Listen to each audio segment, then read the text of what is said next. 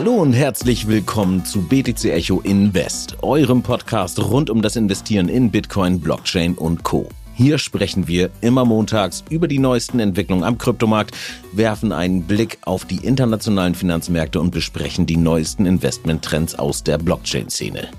In der heutigen Folge sprechen wir über die wirtschaftliche Schräglage beim weltweit größten Vermögensverwalter für Kryptowährungen, Grayscale. Dann werfen wir einen Blick auf die Gesamtmarktkapitalisierung von Bitcoin und Co. und schauen uns an, was in dieser Woche an den Märkten noch so wichtig wird. Außerdem gibt es zum Ende der Folge wie immer die aktuellen Kursziele. Heute ist übrigens Montag, der 21.11.2022. Mein Name ist Jan-Heinrich Meyer und bei mir ist BTC Echo Marktexperte Stefan Lübeck. Moin Stefan. Ja, hallo Jan, hallo ihr Lieben und zurück. Schöne Grüße nach Lübeck. Ne? Achtung, dieser Podcast stellt keine Anlageberatung dar. Alle Aussagen dienen lediglich der Information und spiegeln die persönlichen Meinungen unserer Redakteurinnen und Redakteure wider. So, da das jetzt geklärt ist, geht's direkt los. Und zwar starten wir wie immer mit einem kurzen Marktupdate. Und da sich in dieser Woche kaum ein Coin wirklich hervorgetan hat und es die aktuelle Marktsituation beinahe diktiert, werfen wir dazu zunächst einen detaillierten Blick auf die Gesamtmarktkapitalisierung aller Kryptowährungen. Wie sieht's aus, Stefan? Haben wir bereits ein neues Jahrestief? Na, zum Glück noch nicht. Aber die Marktsituation sieht nach der FTX-Pleite und den anschließenden Hack da in, an dem Wochenende danach, bei dem insgesamt rund 250.000 Ethereum entwendet wurden, weiter nicht so doll aus. Also Tendenz ist eher bärisch.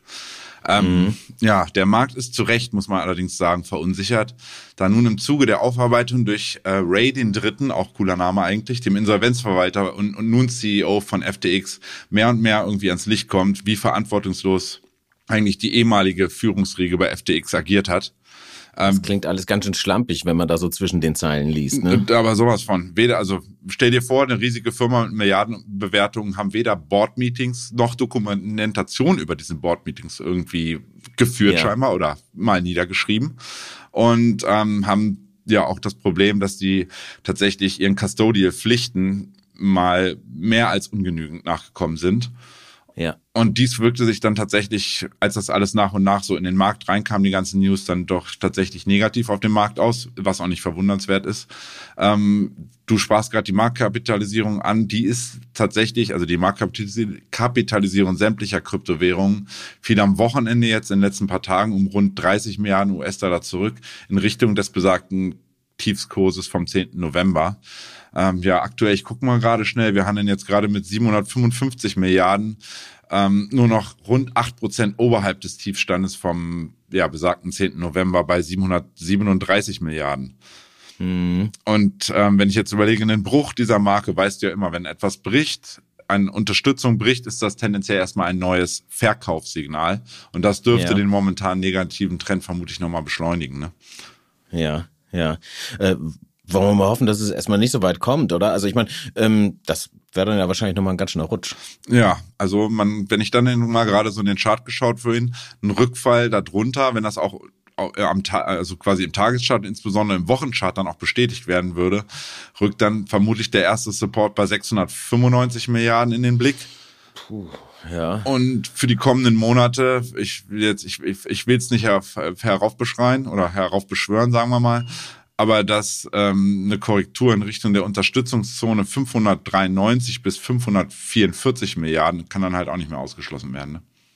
Ja, okay, na wollen wir mal hoffen, dass es nicht so weit kommt. Du sprachst gerade schon den FTX-Hack an, eigentlich eher in einem Nebensatz, aber aus diesen besagten 250.000 Ethereum sind es gewesen, ne? Die dort weggegangen sind. Ist das richtig? Das ist 250 korrekt. 250.000. Ja, ähm, also davon sind jetzt ein Zehntel ungefähr, also so 25.000 ETH auf den Markt geworfen worden am Wochenende, was natürlich zum einen dem Ethereum-Kurs jetzt sicher nicht unbedingt so zuträglich gewesen ist, aber mal eine ganz andere Frage dazu. Wie kann es denn eigentlich sein, dass diese ETH einfach überhaupt gehandelt werden können? Also die wurden ja zum Großteil gegen Bitcoin geswappt, wenn ich es richtig mitbekommen habe. Also wieso tut da keiner was dagegen und kann man da den Strippenziehern oder den Kriminellen nicht irgendwie äh, auf die Schliche kommen, die irgendwie erwischen?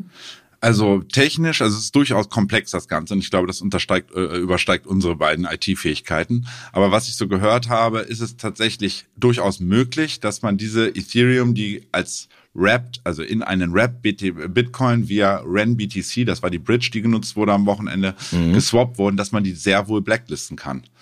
Ähm, also es gibt einige Stimmen im Space, die sagen, warum tut Render nichts?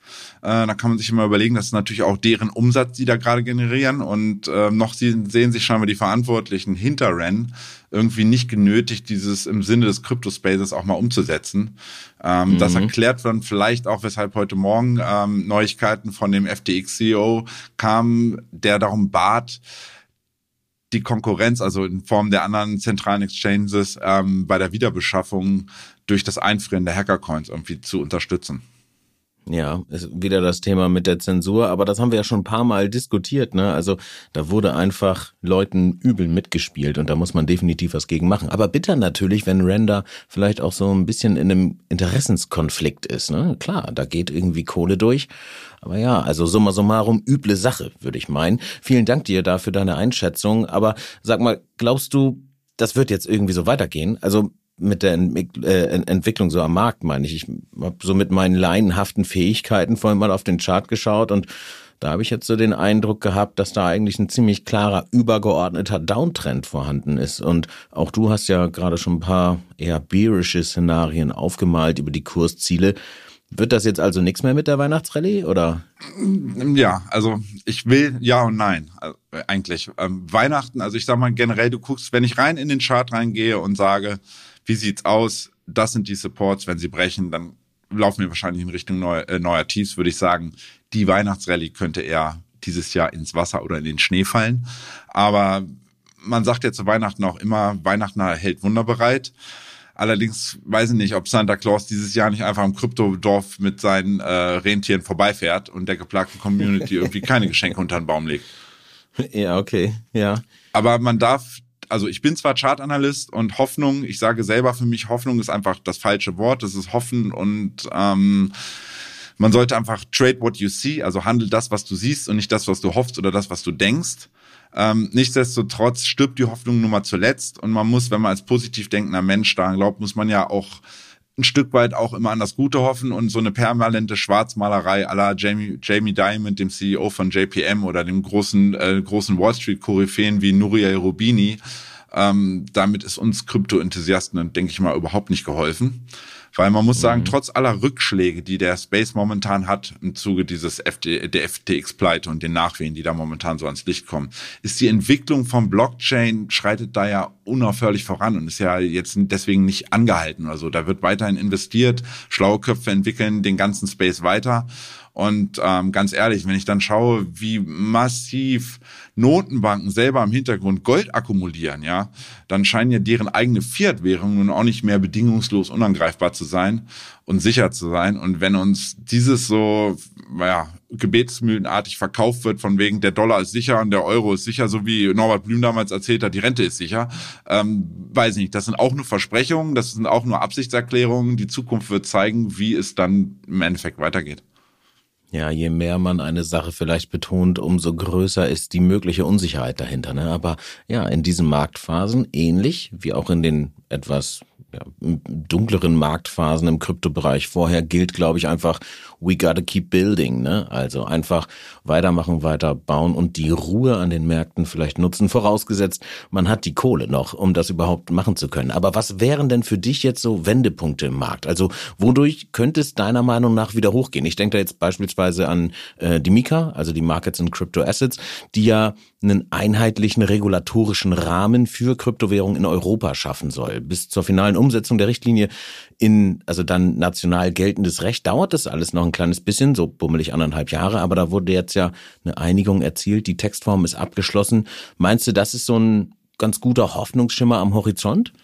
Generell muss man sagen, Regulatorik, auch wenn viele im Crypto-Space das Wort nicht mögen, ähm, also feste für alle Akteure geltende verbindliche Rahmenbedingungen im Grunde genommen, sind trotz aller Vorbehalte gegen Mika und Regularien insgesamt sorgen die nun mal für Planungssicherheit. Also insbesondere bei institutionellen Investoren. Und das Geld von Instis brauchen wir perspektivisch, weil ohne das, dann können wir ja alle so unser kleines Süppchen kochen. Aber dann kann der Space und der ganze Kryptomarkt sich nicht so weiterentwickeln, wie wir es ja im letzten Jahr schon gesehen haben mit den Alltime highs Also sage ich, ähm, insbesondere Unternehmen in Europa schrecken momentan natürlich davor zurück, im größeren Stile zu investieren. Teilweise dürfen sie es auch einfach rechtlich überhaupt nicht ähm, und können das im Grunde genommen erst äh, wieder vermehrt tun, wenn diese unklaren Regeln irgendwie mal beseitigt sind. Diese, ja, eine Art, man sprach ja immer schon von diesen Wild West Bedingungen im Kryptosektor, wenn die irgendwie mal abgeschafft sind und wir dann wirklich, ja, Gesetze festgegossen haben und das könnte sich dann im Zuge von Mika natürlich dann positiv verändern und dann könnten auch äh, große Banken, Versicherungen etc. dann vermehrt in den Markt strömen. Ja, wer weiß, vielleicht würden wir dann in unserer Region hier tatsächlich mal zum ersten Mal, eventuell fast, von regulatorischem Arbitrage auch profitieren können. Aber vielen Dank dir, Stefan. Und wenn man das jetzt alles so hört, sollte man in diesem Jahr vielleicht ja irgendwie eher keine kryptobezogenen Präsente zu Weihnachten verschenken. Oder halt eben vielleicht auch gerade jetzt doch. Also so ein kleines Hardware-Wallet, äh, Hardware-Wallet hier und da oder so ein bisschen Ether wäre wahrscheinlich gar nicht so schlecht gewesen, ähm, um halt nicht die Coins auf FTX liegen zu haben, beispielsweise. Oder vielleicht einfach unser BTC Echo Magazin. Auf das gibt's im Rahmen der Black Week gerade nämlich 21% Rabatt. Schaut dazu einfach mal bei uns auf der Website vorbei. Aber das echt auch nur am Rande. Und jetzt Schluss mit der Schleichwerbung. Kommen wir zu unserem heutigen Hauptthema. Und das ist in dieser Woche ebenfalls eher von Risiken und schlechten Nachrichten geprägt, würde ich mal so sagen, so dass wir hier jetzt nicht unbedingt vor Freude alle Arme hochreißen. Es sei denn, wir halten es so ein bisschen wie auf der Achterbahn und heben die Hände, um das Bauchkribbeln auf dem Weg nach unten so ein bisschen zu verstärken. Magst du eigentlich Achterbahn, Stefan? So hier Wiener Prater, Hamburger Dom, solches Zeug? Ist das was für dich? Hm, mir wird ehrlich gesagt immer eher schlecht, wenn es turbulent wird. Dann, mhm. dann geht's auch für mich als Investor neben meinem Dasein als Trader eine Kalkulierbarkeit verloren. Und es wird schwerer, die Gesamtsituation auch hinter den Bühnen insbesondere einschätzen können, weil wir als Kleininvestoren wissen ja genau nicht, was im Hintergrund da geschachert wird. Und äh, vielleicht erinnerst du dich da noch dran am letzten Jahr, also wir grob äh, zwölf, sechzehn Monate her, dass wir damals äh, den wilden Achtbarbahnritt mit der VR-Brille hatten, wo ich so. dann im Endeffekt, ja, die das endete für mich mit einem flauen Magen und ähnliches verspüre ich dann halt leider momentan bei der Entwicklung. Die, ja, da lachst du weiter, ich merk schon. ja, flauer Magen ist gut, Alter, weil ich meine, wir mussten danach das Klo sauber machen, ne? Aber ähm, zurück zum Thema. Also quasi nach Beben der FTX-Pleite steht da gerade ja irgendwie so ein bisschen im Raum. Du hast es gerade schon hochgeworfen und vielleicht ist das so ein äh, ja, Startpunkt nochmal für eine Art Lawine eigentlich, um da weitere Player mit in den Abgrund zu ziehen. Und in der vergangenen Woche haben du und Peter ja bereits über Börsen gesprochen, die da eventuell in Mitleidenschaft gezogen werden könnten. Und für alle, die die Folge noch nicht gehört haben, unbedingt mal reinhören. Denn wir wollen uns in dieser Woche mehr oder weniger ergänzend dazu mit einem Bereich befassen, der ja, noch eine viel größere Tragweite hat eigentlich als jetzt eine eventuelle Insolvenz bei irgendeiner Börse, nämlich mit der Digital Currency Group, also kurz DCG, dann mit Genesis Global Trading und mit dem Grayscale Fund. Stefan, für diejenigen, denen diese Namen nun nicht unbedingt was sagen, kannst du bitte einmal erklären, wer ist eigentlich die Digital Currency Group? Also die DCG, hast du schon richtig gesagt, ist das Kürze, ist die Dachgesellschaft von wichtigen Playern im Space. Ich glaube, ihr habt ihr alle schon mal von gehört. Hier sind neben dem allseits bekannten Nice-Portal Coindesk, also unser Konkurrenz, ähm, vor allem der zuletzt in Schwierigkeit geratene Kryptoländer Genesis, gab es in der letzten Woche auch ein paar Schlagzeilen zu, sowie, und da kommen wir jetzt eigentlich direkt irgendwie so ein Stück weit drauf zu, der weltweit größten Bitcoin-Holder Grayscale zu nennen. Ich denke, dies mhm. beschreibt, welchen Stellenwert irgendwie die Digital Currency Group insgesamt für den Sektor hat. Ja, da ist schon ganz schön Bass drin, definitiv. Okay, vielen Dank dafür. Lass uns direkt mit den Definitionen erst nochmal weitermachen, denn um die späteren Zusammenhänge besser verstehen zu können, ist es, glaube ich, wichtig, da einmal wirklich genau zu wissen, wer involviert ist. Also, was macht die eben bereits erwähnte Genesis Global Trading Group? Also Genesis ist neben einer reinen Krypto-Trading-Plattform für institutionelle Investoren vor allem auch ein zentraler Lending- und Borrowing-Service, mit dem ja nicht nur also nicht nur ähm, institutionelle Anleger also quasi Landing-Angebote nutzen können, sondern gleichsam mhm. ist, ähm, bietet Genesis ähm, auch weiteren Plattformen wie unter anderem Gemini Earn, der Landing-Sparte des, der US-Kryptobörse Gemini, der Winkelfoss-Brüder, mhm. jeder kennt sie vielleicht mhm. damals von dem Facebook-Film. Äh, ähm, ja, also quasi sind mit denen gepartnert und äh, das zeigt schon deren Stellenwert insgesamt, so auch gerade im amerikanischen Space bei den institutionellen Anlegern. Und zudem ist dann Genesis natürlich auch noch ein zertifizierter Krypto-Verwahrungsanbieter für besagte institutionelle und reiche Privatinvestoren. Also Custody Services, ne? Okay. Gut, dann äh, auch danke dafür und dann weiter mit dem gerade genannten Namen, den die meisten da draußen wahrscheinlich eben schon kennen. Also der, denke ich, eigentlich allen Begriff ist, nämlich Grayscale. Das ist ja der größte Vermögensverwalter für institutionelle Investoren im Crypto-Space. Ist korrekt, ne? Mm, genau mittels des Grayscale Trust Funds, so nennt man den genau, bietet Grayscale institutionellen Anlegern wie zum Beispiel Ark Invest von Cathy Woods, äh, kennt glaube ich auch jeder, ist ein zentraler Player in dem ganzen ja, Technologiebereich ja. Nasdaq und Co. Ähm, neben Bitcoin und Ethereum, das sind so die beiden Hauptfunds, die die haben, insgesamt die Möglichkeit in zwölf weitere Altcoins zu investieren und diese gleichsam für seine Kunden dann zu verwahren. Und damit man einfach mhm. mal eine Hausnummer im Kopf hat, weil viele sagen, ja gut, dann verwahrt da halt irgendwer, wird doch überall irgendwo was verwahrt. Die mhm. Jungs haben in ihrem Fund 630.000 Bitcoin und circa drei Millionen Ethereum. Kannst du mal eben einmal 630.000 Bitcoin, was ist das in Dollar ja, das oder Euro oder so? Gut und gerne über 10 Milliarden in Bitcoin, also in Dollar Gegenwert und dann nochmal allein in Ethereum nochmal 3,4 Milliarden on tops. Und da, mhm. da fällt das schon, ist schon fast vernachlässigbar, aber gerade mal erwähnt, dann immerhin noch sowas wie 200 Millionen in Ethereum Classic und sogar 100 Millionen. Ich verstehe nicht, wieso Leute da nur ein Euro investieren, aber rund 100 Millionen in Litecoin. Also das ist schon insgesamt ist das Ding keine, ja, das ist keine kleine Hinterwiesen, Wald- und Wiesenbörse, ne?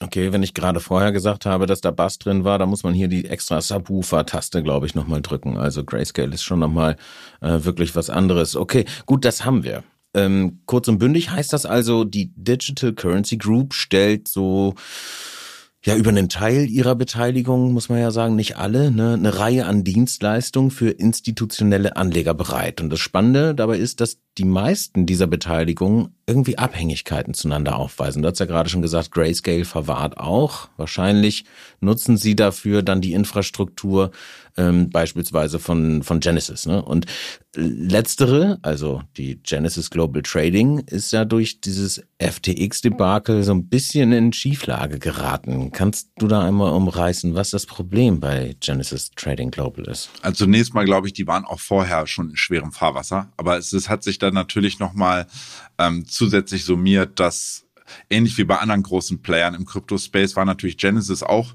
investiert in FTX. Man kolportiert rund 150 Millionen.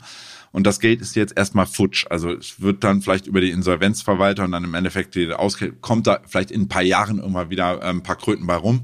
Mhm. Aber insgesamt ist dann Genesis, dann, dann reiht sich dann ein unter ja, rund 50 institutionelle Player, die, ähm, wie Bloomberg heute bekannt gab, insgesamt rund drei Milliarden US-Dollar bei der FTX-Pleite versenkt haben. Fuck. Und ja, das ist eigentlich noch nicht alles. Ne? Wie wir spätestens seit dem Debakel um Celsius, Blockfire und Co. wissen, geraten dann zentrale Landing-Anbieter in Zeiten fallender Kurse ja zunehmend in schweres Fahrwasser, wie ich meinte, und sind einfach aktuell nachhaltig nicht mehr rentabel. Mhm. Mhm. Stefan, ganz kurzer Einwurf, wenn ich unterbrechen darf, da du gerade von Celsius gesprochen hast, also an alle von euch, ne, wo das Debakel ja auch gerade hier nochmal Thema war, die bei Celsius unterwegs gewesen sind, bitte denkt dran, ne, ihr müsst eure Ansprüche, falls ihr welche habt, bis zum, ich glaube, 3. Januar, also auf jeden Fall Anfang kommenden Jahres geltend machen. Schön dran denken, nicht, dass das jetzt hier im Weihnachtsstress noch irgendwie untergeht. Aber äh, entschuldige, ich wollte dich nicht, ja doch, ich wollte dich unterbrechen. Nee, das, das ist, auch durchaus eine wichtige Information. Ja, so, okay. weil das, äh, da kommt es ja wirklich auf den Stichdatum an, da kann man nicht dann am 7. kommen und sagen, ja, ich habe über Weihnachten ja, so viel getrunken, aber ich vergessen. Dann sagen die, ja, habt ihr Pech gehabt, ne? Dann weg ist weg. So, okay, aber also weiter geht's. Genau. Ähm, mit, äh, mit Grayscale. Grayscale. Ja. Was macht Grayscale oder beziehungsweise nee, wie, äh, erst, wie kommt Genesis, Genesis, jetzt ins genau. Spiel? Genau, ja. wie kommt mhm. Genesis jetzt aktuell ins Spiel? Und wieso sind die, ja, warum ist das so wichtig? Also generell an der Börse ist es immer so, verlieren Anleger das Vertrauen, was sie jetzt momentan scheinbar zunehmend in Landing Services verlieren und wollen dann vermehrt auschecken, also sprich ihre Gelder ausbezahlt bekommen, ist schlicht und einfach nicht genug Liquidität vorhanden, um offene Forderungen zu bedienen. Ich sage dann immer, da ganz viele Leute wollen durch eine ganz kleine Tür und wenn, wenn die Tür dann zu voll wird, dann quetscht es und dann kommen sie nicht alle durch. Und ja, ähm, dieses, weil ich meine, das Geld ist ja äh, verliehen. Richtig, das Geld ist halt ja. irgendwo in Produkten äh, sozusagen gebunden, plus dass diese Coins schlicht und einfach ja vom reinen US-Dollar-Wert äh, momentan ja viel weniger wert sind. Das heißt, ja. das Geld ist schlicht und einfach nicht da. Und das mhm. bedeutet, ähm, Genesis könnte Ähnliches jetzt momentan getroffen haben. Ähm, in, daher kam dann in der letzten Woche irgendwie die Nachrichten hoch, dass der Landingdienst die Aus, äh, Auszahlung an Kunden zunächst deaktivieren musste. Da half sogar auch die 150 äh, Millionen Spritze unmittelbar der Konzernmutter äh, DCG nicht aus, um den Dienst irgendwie scheinbar am Laufen zu halten. Mhm. Und jetzt ist es so, dass in der, ja, in der Folge, wie es immer so ist, dadurch, dass unser Crypto-Space auch sehr komprimiert ist, schwappt sowas dann natürlich rüber. Hatte ich vorhin schon angesprochen, Gemini Earn, die dann tags drauf ebenfalls gesagt haben, wir können hier auch gerade mal nicht. Wir wickeln das ja über Genesis ab. Sprich, wir legen unseren Gemini, unseren Landing Service ebenfalls jetzt erstmal temporär auf Eis. Also kriegst du eine kleine Kaskade, äh, äh, Kaskade, ne, eigentlich, dadurch, dass, also obwohl dieser 150 Millionen Rettungsschirm äh, kam, hat nicht geholfen. Ja. Und dann fallen die Dominosteinchen irgendwie Korrekt, um. Korrekt, ja? das ist so ein klassischer Domino-Effekt. Und wenn man jetzt ja. dann ähm, schließlich dann, ja, weiß nun, oder es wurde halt bekannt, dass bei Genesis dann wohl scheinbar auch nicht erst seit letzter Woche ein Milliardenloch klafft, ähm, und laut Bloomberg hat äh, Genesis wohl im Hintergrund bereits in den letzten Wochen, spätestens wahrscheinlich verschärft nochmal seit der FTX-Pleite am 8. 9. November, versucht, frische Gelder von Investoren im Hintergrund zu akquirieren. Und das hat wahrscheinlich bisher irgendwie nicht so geklappt. Mhm. Ähm, ja, schließlich musste Genesis dann an die Öffentlichkeit und artikulierte, sie bräuchten jetzt unbedingt bis tatsächlich heute, also Stichdatum ist tatsächlich womöglich heute, eine Milliarde Soforthilfe, sonst würden sie im Endeffekt pleite gehen. Und jetzt ist es irgendwie so, ähm, da, wie gesagt, wir haben ja verschiedene Player und das ist auch immer interessant bei diesen, wenn so eine Probleme aufkommen, dann melden sich auf einmal Player am Markt, von denen ich, und ich sag mal, ich bin wirklich, ich behaupte, besser informiert als 90 Prozent der Leute, ähm, auf einmal ähm, ein Player hochkommt, den Crypto Market Maker B2C2, hatte ich noch nie von gehört, habe ich dann ein bisschen recherchiert, scheint aber auch keine kleine Bude zu sein. Ähm, die haben dann im Endeffekt gesagt, auch ich denke mal auch nicht ganz uneigennützig, äh, gesagt, wir geben, wir können euch bis zu zwei Milliarden bereitstellen, äh, greifen euch unter die Arme und im Gegenzug, ähm, ja, im Grunde genommen übertragt ihr die Darlehen und die Kunden von euch dann an uns. Also sprich, die wollen dann im Endeffekt dann Genesis und einen Teil des Kuchens ein Stück weit auch streitig machen. Mhm. Bisher ist aber, ich habe bisher jetzt übers Wochenende auch gar nichts gehört, ob es überhaupt dazu gekommen ist, ob da was passiert ist, ob die jetzt momentan wirklich aktiv in Verhandlungen sind. Fakt ist einfach nur, und das kann ich dir sagen, mit 20 Jahren Börsenerfahrung, Ungewissheit und Vertrauensverlust sind in der Börse schon immer eine tödliche Mischung gewesen. Ich habe gerade hier einfach mal nebenbei versucht, äh, was rauszufinden, weil du gerade sagtest, dass Genesis heute irgendwie Stichtag hat, aber mir ist jetzt noch nichts über den Weg gelaufen. Ich dachte, vielleicht könnten wir hier einfach live quasi im Podcast das noch mit einbasteln. Hat nicht geklappt. Das ist auf jeden Fall alles ganz schön bitter, aber irgendwie könnte man doch jetzt auch einfach sagen, was soll's, ne? Dann äh, geht da eben irgendwie das dem Laden nicht gut und ist ja jetzt nur eine Handels- bzw. Landing-Plattform von vielen. Aber durch die Verbindung zur Digital Currency Group ergeben sich da irgendwie doch nochmal gefühlt, finde ich, auf jeden Fall so weit, weiterreichende Probleme. Ne? Denn auch Grayscale, die ja ebenfalls zur Digital äh, Currency Group gehören, steckt so ein bisschen in Schwierigkeiten. Und das jetzt nicht nur aufgrund der technischen Verzahnung, nenne ich es mal, mit Genesis, sondern noch darüber hinaus. Woran krankt denn Grayscale, Stefan? Ja, also Grayscale. Und dann, ich glaube, dann danach, dann schlagen wir mal so den Gesamt. Äh, ähm, Bogen, weil also wir tanzen gerade so ein bisschen um den heißen Brei, glaube ich, rum und nehmen so diese einzelnen Säulen auseinander. Aber ich denke, das ist wichtig für das Verständnis. Also ähm, Grayscale. Ja, also Grayscale hat ja nochmal ein ganz anderes Problem. Ist natürlich komplett anders gelagert als beim Landing Service Genesis. Ähm, bei Grayscale ja, lief es eigentlich lange Zeit gut in den ersten Tagen. Die gibt's ja, gehandelt wird der Grayscale Fund. Ich guck mal gerade schnell. Boah, wirklich schon lange, lange Zeit. Ich sehe November 15, 16, 17 und dann nahm auch dieser Grayscale Fund, der im Endeffekt den, Bit, den Bitcoin-Preis, also der GBTC Fund, soll im Grunde genommen eigentlich nur den Bitcoin-Preis abbilden für institutionelle Investoren. Mhm. Der hat diesen ganzen Run in 2017, du warst ja selber dabei, ähm, komplett mitgemacht. Da war es auch ganz interessant, dass die in 2017 äh, tatsächlich ein bedeutend höheres äh, All-Time-High gemacht hatten damals als Bitcoin selber. Ähm, mal zum Vergleich, ähm, die haben damals Während du gerade suchst, hatte nicht Grayscale auch diesen geilen TV-Spot damals? Ich weiß noch, das haben wir alle total gefeiert. War irgendwie mit, äh, mit Ramones Mucke da drunter. Grayscale im US-amerikanischen Fernsehen mit einem TV-Werbespot. Ich glaube, da ging es um Bitcoin. Ich glaube, Ethereum hatten sie da auch schon irgendwie mitgepusht. Auf jeden Fall so die Evolution von Geld. Das war damals ein, das war irgendwie ein geiles Ding. Da hatte ich Gänsehaut. Aber ja, das nur so nebenbei. Ja, jedenfalls ist es so, dass die bis 2017 faktisch eigentlich, also bis zum Dezember 2017, wo Bitcoin sein Alltime High damals bei besagten rund 19.800 Dollar, 19.000 auf ein paar, ein paar hundert Dollar kommt es eigentlich an, da lief das Ding wirklich wie geschnitten Brot. Da, die sind ähm, in der Spitze tatsächlich in der Woche, wo Bitcoin sein Alltime High gemacht hatte, stand der GBTC Trust 94 Prozent oberhalb des Bitcoin-Preises. Also die hatten in der Spitze damals schon einen Bitcoin-Preis von 38.800 ähm, US-Dollar erreicht. Ja. Das musst du dir mal geben. Das ist ja völlige Entzer äh, äh, Verzerrung eigentlich. Das naja, es ist immer Angebot und Nachfrage. Und damals war es ja. wohl, da siehst du auch Institutionelle können FOMO bekommen. Ja, und da, da so. sind die, glaube ich, reingelaufen, haben alle gesagt, oh Gott, Gott, als, als könnte es morgen keine Anteile mehr geben. Und haben sich alle gegenseitig überboten und das Ding hochgekauft. Äh, die Player im Hintergrund, wer dafür dann im Endeffekt diesen, diesen Push gegeben hat, kann man natürlich jetzt retrospektiv nicht mehr sagen. Fakt ist, die standen mit einem Premium, sagt man ja dazu, einen Preis von rund 95 Prozent in der Spitze. Mhm. Ja, und dann kam es eigentlich, ja, wie es kommen musste. Wir kennen den guten alten Player, die SEC. Und die SEC sorgte im Endeffekt dann dafür, ja, dem irgendwie, ja, ich sag mal nicht ein Ende zu bereiten, hört sich so hart an, aber die, die SEC hat nun in den letzten Jahren mehrfach ähm, aktiv verhindert, dass ähm, Grayscale seinen, äh, seinen Fonds umwandelt in einen sogenannten ETF. Haben das abgelehnt. Spot ETF, ne? Nicht Future-basiert, sondern Spot ETF Korrekt. ist da die Thematik, ne? Ja. So, und jetzt ist mhm. es so, dass wir im Endeffekt äh, das Problem haben, das schürt natürlich Unsicherheit. Und das hat im Endeffekt dafür gesorgt, dass dieser Premium, den wir lange Zeit hatten, ähm, in einen Discount umgewandelt wurde. Nun würde man denken, eigentlich erstmal Mensch, institutionelle Anleger dürften doch eigentlich dann noch mehr Interesse, Interesse haben an Bitcoin haben, wenn sie dann auch noch unter dem regulären Marktpreis irgendwie kaufen können.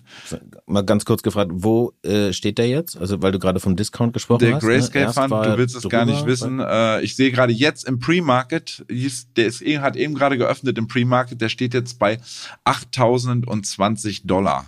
Das heißt zum Vergleich, der Spotpreis bei Bitcoin steht gerade bei 16.180. Die, die, die, das sind, ja. ähm, ich will nicht sagen, das, ich müsste jetzt im Kopf umschlagen, das müssten 48, 47, 48 Prozent naja, bum, Discount bummelig sein. die Hälfte halt. So, ne? Ja, ja das okay. ist, also das ist schon verrückt. Jetzt muss man aber sagen, noch eine, das ist wichtig für die Erklärung dieses, der, der Preis sozusagen, ob es nun ein Discount zu dem Spotpreis ist oder ein Premium, das ist immer nur eine, eine Seite der Medaille. Man muss immer noch überlegen, ähm, die institutionellen kämpfen natürlich, wenn sie dort investieren, damit, dass in dem Moment, wo du reingehst, hast du erstmal eine Locking Period, also eine Art Mindesthaltedauer, bis du überhaupt wieder verkaufen darfst. Die hatte ich nachgeguckt, beträgt beim ähm, GBTC Fund sechs Monate. Also wissen wir, wir beide wissen es ganz genau, sechs Monate im Kryptospace sind gefühlt Lichtjahre im normalen Markt. Und überhaupt nicht kalkulieren, ja. Und mhm. ähm, ja, und dementsprechend ist da schon mal eine Unsicherheit. Und dann hast du das zweite Problem, das hat die dann im Endeffekt getroffen, jetzt auch schon nicht seit neuestem, dass im Grunde genommen, ja, besagt, keine neuen in, in institutionellen Investoren dort reinkommen, was halt ähm, zunehmende Illiquidität des Investmentprodukts die Folge war. Mhm. Und dann im Februar 21 war das eigentlich so ein bisschen der, so, der, der Sargnagel, würde ich mal sagen. Da hat die SEC nochmal gesagt, nee, wir wandeln euer, euer Produkt nicht in ein ETF um. Und dann ging es im Endeffekt von dem Tag an stetig bergab. Und dieser erwähnte Discount zum Bitcoins-Preis, der wurde immer und immer größer. Und das Problem der mhm. Äh, Illiquidität hat sich da dann im Grunde nochmal potenziert. Keine neuen Investoren kommen rein. In Kombination mit einer bärischen Marktsituation in diesem Jahr ließ halt diesen Discount in den letzten Tagen tatsächlich um bemerken, auf bemerkenswerte 46, jetzt sogar 47, 48 Prozent Kursabschlag ansteigen. Und da kannst du ja mhm. überlegen, dieses Investment-Hike ist nun mal mittlerweile jetzt ein krasses Sorgenkind. Ja, und ja. Ähm, wir hatten tatsächlich, und da siehst du auch, da kriegen wir den Bogen auch zur FTX-Insolvenz wieder. Vor der äh, FTX-Insolvenz lag der Discount bei 30, knapp über 30 Prozent. Jetzt ist er seit dem 8. 9. November gab es dann einen Drop. Das heißt so, als, als ob die Leute gesagt haben, oh Gott, ich ziehe jetzt hier die Reißleine, lieber ähm, was für ein Schrecken mit Ende als ein Ende ohne nee, Schrecken. Ein, ein, nee, ein Ende mit Schrecken als ein als Schrecken ohne Ende. So rum. Ihr, ihr wisst, was ich meine. Jedenfalls scheinen da die ersten rausgegangen zu sein. Und um mal nur noch mal final zu sagen, wie illiquide der, die Bude eigentlich ist. Da haben in der letzten Woche 30 Bitcoins im Verkauf ausgereicht, um das Ding 9%, 8,5, 9% droppen zu lassen. Also es ist ja vollkommen wahnsinnig. das ist auch das ist auch das, was da an, an Trading-Volumen über den Tisch ging. Richtig. Also da, da, da war einfach auf der Kauf Käuferseite stand da niemand mehr und die Verkäuferseite hat verkauft und dann sorgen lächerliche 30, 40 Bitcoin dafür, dass, dass das Ding um fast 10 Prozent irgendwie runterrauscht. Ja, und das Nicht trotz ohne. dieses, äh, dieses Preises, ne, der so weit unten ist. Also, ja, da steckt vielleicht ein bisschen äh, der Regulator, ja, was heißt nicht dahinter, ne? Aber er könnte da auf jeden Fall helfen. Und Grayscale hat ja die SEC auch verklagt, wenn ich es richtig weiß. Dazu gibt's auf jeden Fall ein Video bei uns auf dem YouTube-Kanal, aber auch natürlich ein Artikel auf der Website. Aber also im Grunde kann man jetzt sagen, dass die Pfeiler, auf denen so das Haus der Digital Currency Group steht, gerade ins Wanken geraten, oder? Also mit Ausnahme von Coindesk jetzt vielleicht. Das Medienunternehmen scheint da aktuell nicht so richtig betroffen zu sein. Und da muss ich auch mal sagen, können wir beide eigentlich echt froh sein, Stefan, dass wir ebenfalls in den Medien arbeiten und nicht bei irgendeinem Vermögensverwalter. Ne? Also auf jeden Fall in der aktuellen Situation. Aber ähm, was würde es denn jetzt für äh, dich als Kryptoinvestor oder, oder mich als Investor ähm, bedeuten, wenn dieses Haus der Digital Currency Group, wonach es ja jetzt aktuell gerade so ein bisschen aussieht, ne? Wir wollen den Teufel mal nicht an die Wand malen, aber wenn das zusammenfällt. Also vorab muss ich erstmal sagen, der, die Auswirkungen sind ohne wirkliche Einblicke in die Bücher von Grayscale Genesis und der Digital Currency Group nur schwer abzuschätzen. Mm, ähm, was aber, hatte ich ja vorhin schon mal angesprochen, was relevant ist, ist, wir haben hier einen Vertrauensverlust und der ist definitiv größer denn je, wenn der einer der größten Player am Markt äh, irgendwie momentan wackelt. So, wie gesagt, Börseinvestoren, die hassen Ungewissheit. Hm, da ich aber, und das ist sozusagen der ja, der beruhigende Faktor etwas, dadurch, dass Größen wie Ark Invest als einem der also als der größte Einzelhalter der ähm, Einzelhalter des GBTC investiert sind, dürfte selbst wenn es zu einer Insolvenz von Grayscale oder der Digital Currency Group kommt, ähm, nicht zu einem Abverkauf der Bitcoin- und Ethereum-Anteile im Markt kommen, weil ähm, in, ähm, Insolvenzverwalter wissen ganz genau, würden sie jetzt 600.000 Bitcoin in den Markt kaufen, dann zerstören sie sich ihren eigenen Preis. Das ist der eine Grund. Der andere ist aber okay. vor allen Dingen... Das ist ja eigentlich schon mal, ist schon mal eine ganz gute Nachricht. Ne? Also du hast gerade so einfach so nebenbei gesagt, dass äh, so ein Abverkauf von diesen Mengen natürlich irgendwie den Markt wahnsinnig droppen würde. Also das ist, glaube ich, eine der größten Gefahren dabei. Ne? Richtig. Dass dieses Geld auf einmal frei wird und dann vielleicht tatsächlich zu so einem Kurs von 8000 oder sowas verschleudert wird. Aber ne? also die Aufgabe oh. eines Insolvenzverwalters ist es ja immer, das Bestmögliche rauszuholen für die Gläubiger. Ja. Und dementsprechend ja. kann der nicht einfach sagen, ach nee, jetzt drücke ich mal Market bei Binance und hau 600.000 in den Markt. Vielmehr ist davon auszugehen, dass es sowas wie einen OTC, also ein Over-the-Counter-Deal mit einer zweiten Partei geben könnte. Das hatten wir damals bei Celsius schon, wo ich meinte, das gute 10 Cents on the Dollar bei mit äh, Goldman Sachs. Hier mhm. würde ich vielleicht eher mhm. sagen 50 Cents on the Dollar. Aber es ist durchaus vor, vorstellbar, dass dann nämlich auf einmal Player wie Goldman Sachs, JP Morgan, BlackRock, also die ganz Großen in der Szene, sich den Grayscale Fund perspektivisch einfach einverleiben könnten. Aber das sind momentan ja, okay. tatsächlich alles meinerseits nur Mußmaßungen und ich denke mal, wir sollten mhm. einfach da mal abwarten, die kommenden Wochen und Monate, dass bis da irgendwie Mehrheit Klarheit ist und dann werden wir das Thema für euch definitiv nochmal aufgreifen und dezidiert auseinanderpflücken. Ja, also eine gute Sache hat das ja alles, ne, finde ich, oder eine gute Seite. Ich glaube, es kam von JP Morgan ähm, irgendwie eine, eine Meldung oder ein Zitat, dass ja, aber der dezentrale, also der, der wirkliche Space quasi nicht betroffen ist, sondern dass es sich immer um zentralisierte Anbieter handelt. Das vielleicht nochmal so als kleiner Wermutstropfen. Aber das heißt, wir drücken die Daumen auf jeden Fall, dass das Ding irgendwie zusammenhält. Ähm, behalten aber auch, glaube ich, dabei im Hinterkopf, eine dezentrale Lösung wäre vielleicht besser gewesen. Auf der anderen Seite denke ich jetzt gerade mal so ein paar Monate zurück und an Terra und ach, Naja, das, das lief auch alles irgendwie nicht so rund. Eine schwierige Zeiten, in denen wir im Moment sind. Aber gut, ähm, damit, Stefan, kommen wir, glaube ich, eigentlich so langsam Richtung Ende auf jeden Fall hier dieses Hauptthemas. Leute, wenn ihr da draußen noch Fragen dazu habt, ne, dann schreibt uns gerne irgendwie eine Nachricht, entweder an podcast.btc-echo.de oder irgendwo auf Social Media. Ihr erreicht uns auf jeden Fall. Und ähm, bevor wir hier aber Schluss machen, noch der Ausblick auf die kommenden sieben Tage. Stefan, was wird dann so wichtig, ich sag mal, am traditionellen Markt? Ja, es sind, es sind tatsächlich die nächsten vier Tage. Ähm, weil in Amerika ist ab äh, Donnerstag, Freitag Erntedankfest und das feiern die Amis ja immer mit ihren Truthähnen. Ja. Ähm, insofern, wir haben jetzt insbesondere Mittwoch, der Mittwoch ist vollgepackt mit Daten. Wir haben Einkaufsmanager-Indizes in Europa, den einzelnen europäischen Ländern, Europa insgesamt. Dann haben wir nachmittags Einkaufsmanager-Indizes in Amerika. Dann haben wir dort Auftragseingänge langlebiger Güter. Und dann abends tatsächlich, und da warten einige drauf, dass FOMC-Statement der letzten FED-Sitzung, die sogenannten Fed Minutes.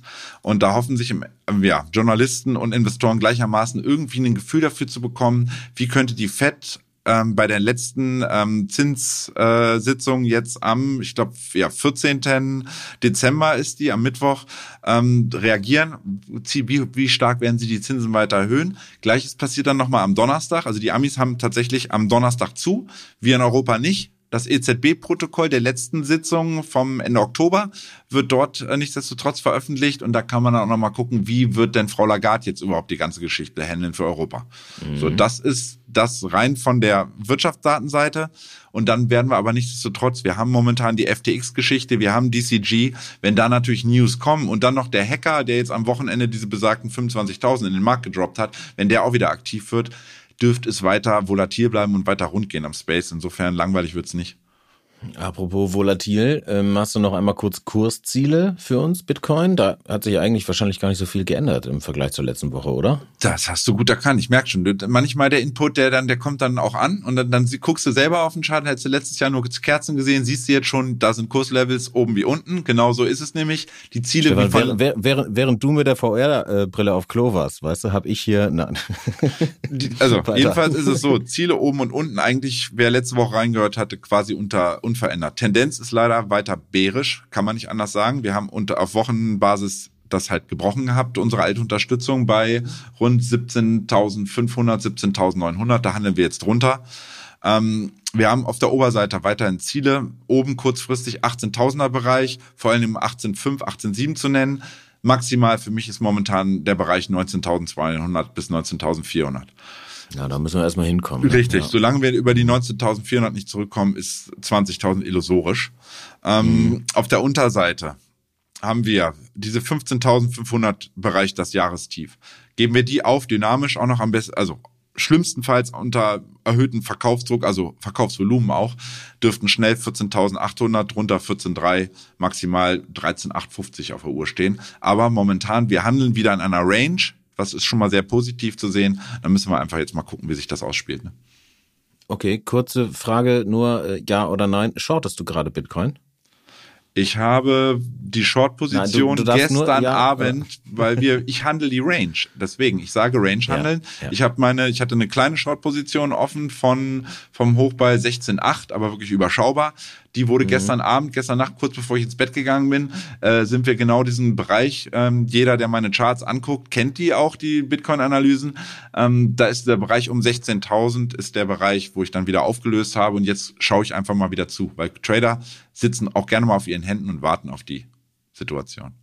Ja, ein kurzes Jahr hätte mir gereicht. Aber vielen Dank dir, Stefan. Übrigens ähm, gibt die bullischen und bearischen Kursziele für die Top 5 Kryptowährungen nach Marktkapitalisierung jeden Tag in unserem Daily Newsletter. Schaut da einfach mal auf btc-echo.de-newsletter vorbei. Meldet euch an und schon bleibt ihr da auf dem Lauf, äh, auf dem Laufenden. Die sind echt gut. Also ich mag unseren eigenen Newsletter sehr gerne. Ist ein bisschen Eigenlob, macht aber nichts. Das war's dann auch schon wieder für diese Woche. Wir bedanken uns fürs Zuhören und wenn euch diese Folge gefallen hat, lasst uns gerne eine Bewertung da. Wir sind da auf Spotify mittlerweile bei guten 280, knapp 290 Bewertungen. Es ist also nicht mehr weit bis zur 300. Und ich frage mich, schaffen wir das in diesem Jahr noch? 300? Ja, ich sag mal, wir, ich meine, Ansporn sind dann eher Tendenz 350.